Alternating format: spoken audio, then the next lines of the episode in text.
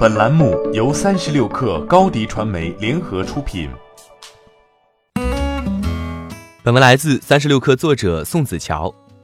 小米越来越喜欢选择当红小鲜肉做代言人了。十二月三号，红米手机官方微博宣布，王一博成为其品牌全球代言人。之前的红米不是这样的，一直以来红米打的是国民牌。红米系列最初的代言人是吴秀波、刘诗诗、刘昊然三位明星，他们代表不同年龄段的用户群体，和红米国民手机的路数相符。从红米 Pro 上市的时间来看，三位明星当年的影视作品要么口碑一般，要么早已过了热度，话题感都不强，代言人起到的作用并不大。与主打创新和技术的小米系列不同，红米系列专注性价比和线上销售渠道。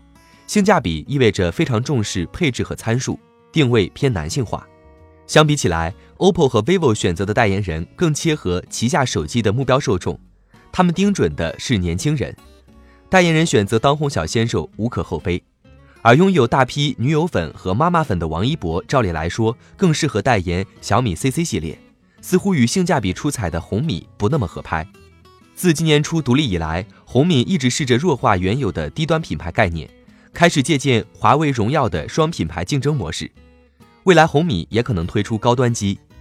反观荣耀的代言人，虽然没有红米这么偏好流量，荣耀八短暂选择了吴亦凡，之后胡歌接力代言荣耀的旗舰系列。另两位代言人是孙杨和赵丽颖，同为完全独立于母品牌的互联网品牌，红米不可避免地被拿来与荣耀做比较。既然是对标产品，两者的代言人定位未免偏差太大。总的来说，流量明星无助于巩固传统的性价比定位，对高端化也作用不大。与其说是红米的受众变了，倒不如说是红米急于拓展受众群。根据调研机构 Canalys 公布的数据，二零一九年 Q 三的中国市场中，小米手机的出货量下滑了百分之三十三之多，国内手机市场表现疲软，业绩多靠海外市场撑起来，小米不得不在男性客户之外扩展米粉。